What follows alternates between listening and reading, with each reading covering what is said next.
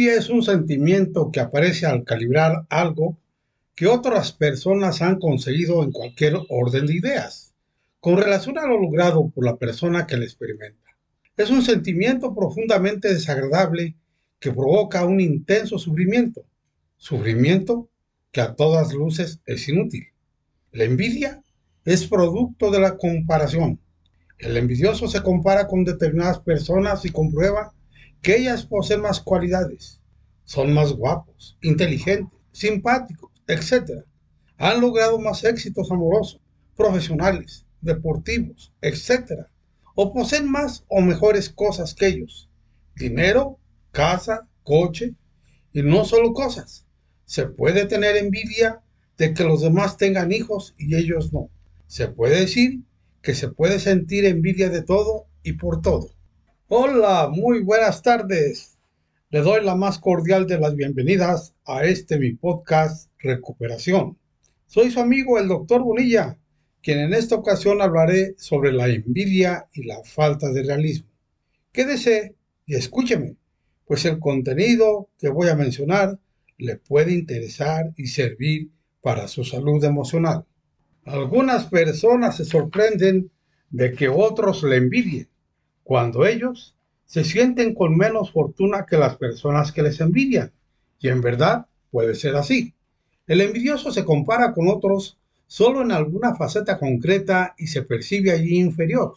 Entonces, comete el error de lógica de juzgar el todo por la parte y llega a la conclusión que el otro es más afortunado que él. Se olvida de considerar el resto de los aspectos que para él no existen o quedan en un segundo plano. Verdaderamente, comparar una persona con otra desde una perspectiva global es inevitable e inviable. Son tantas las facetas que tiene el ser humano que comparar que al comparar todas una a una resulta del todo imposible. Tanto más si se tiene en cuenta que habría que valorar cada una a lo largo de toda la vida y que habría que considerar también nuestras circunstancias personales para poder hacer una valoración objetiva y completa. Inconsciente de todo esto, el envidioso se compara y llega a la conclusión de que el otro es más afortunado que él, aun cuando a sus mismos ojos solo se encuentra en mejor situación en uno o en unos pocos aspectos, referidos además al momento actual. Esto le provoca un sentimiento de envidia que surge disfrazado de injusticia. Al envidioso le parece injusto que la persona con la que se compara sea más que él o tenga más que él le parece injusto porque se equipara con alguien con el que, por la razón que sea, considera su igual.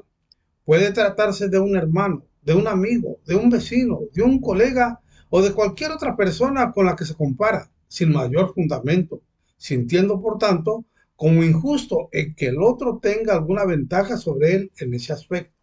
La envidia se disfraza entonces de un sentimiento de injusticia. Sí, yo soy hijo del mismo padre. Es injusto que mi hermano sea más guapo que yo. Sí, yo he estudiado la misma carrera que mi amigo. Es injusto que él le vaya profesionalmente mejor que a mí. Sí, yo vivo en la misma casa que mi vecino. Es injusto que él se pueda comprar un coche mejor que el mío. Es injusto que asciendan a mi compañero de trabajo antes que a mí. Para el envidioso, las posesiones o éxito de los demás constituyen siempre un motivo de alarma y de pesadumbre, ya que además de provocarle sentimientos de envidia, ponen de manifiesto su incapacidad para ver, por haber logrado lo mismo que la persona con la que se compara. Ponen de relievo que el otro ha sido más listo o hábil que él, y eso también le causa un profundo malestar. La envidia produce un sentimiento que es a todas luces innecesario. El envidioso se, se reconoce como piensa en la fortuna de aquellos con los que se compara y llega incluso a desear su ruina, que les vaya mal, que desciendan a su situación o mejor, que caigan por debajo de él, lo cual a sus ojos sería lo verdaderamente justo. Las desgracias ajenas de las personas con las que se compara tienen para él un sabor agradable, le producen una satisfacción inconfesable.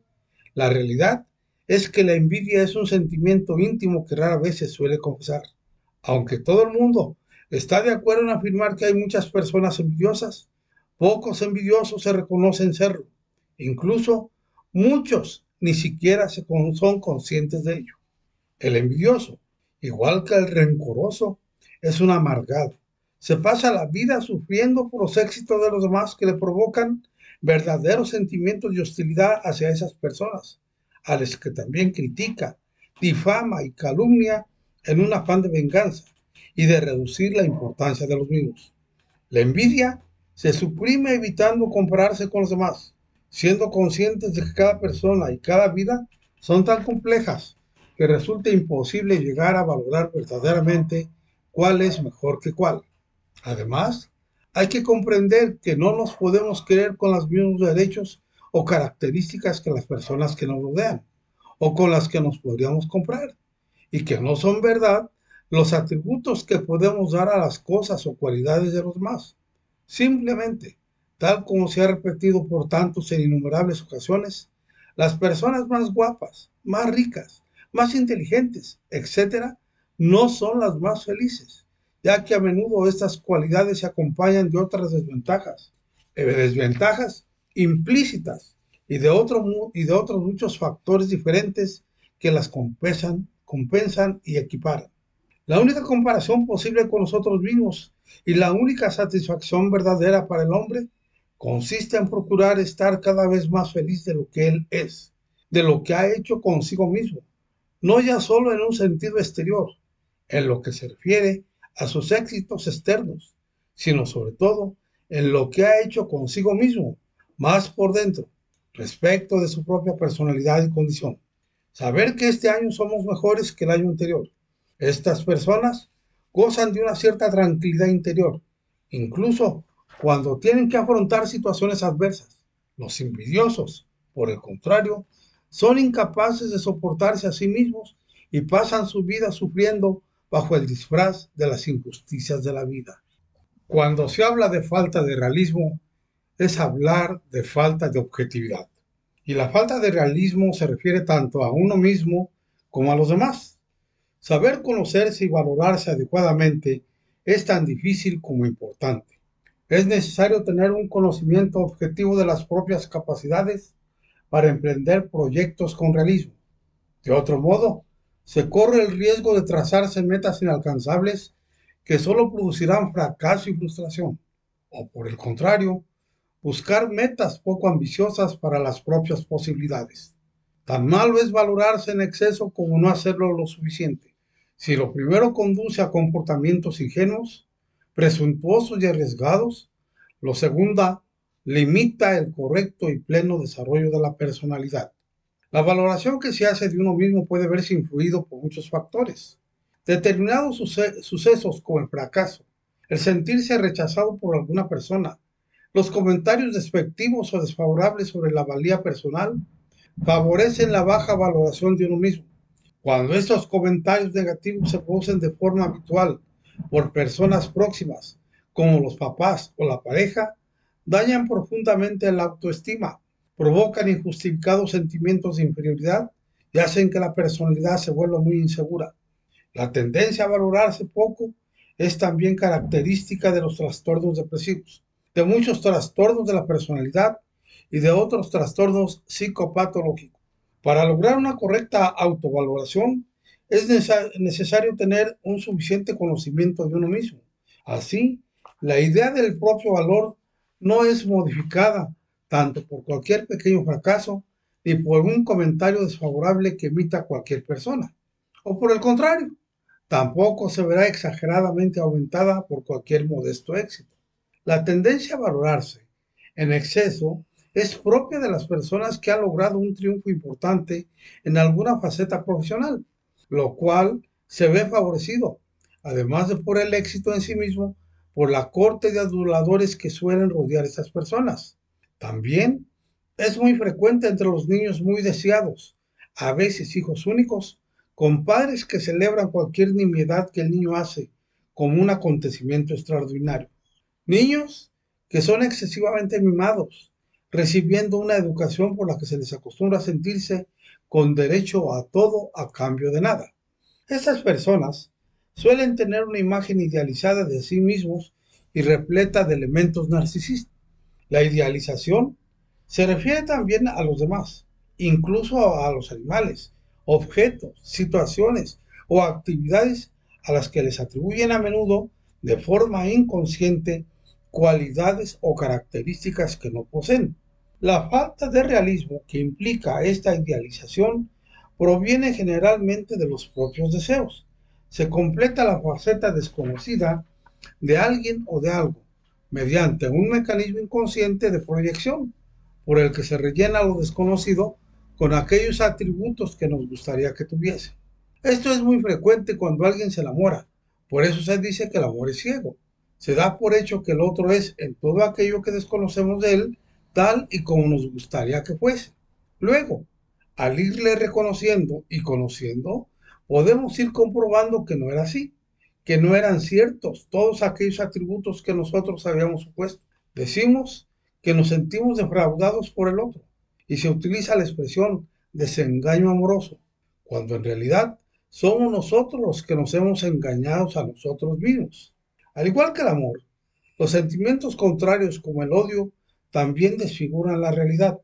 Por eso, si se pasa bruscamente del amor al odio, se modifica la percepción de quien entonces era el objeto amado, produciendo hasta una sensación de sorpresa por haberse enamorado de alguien así.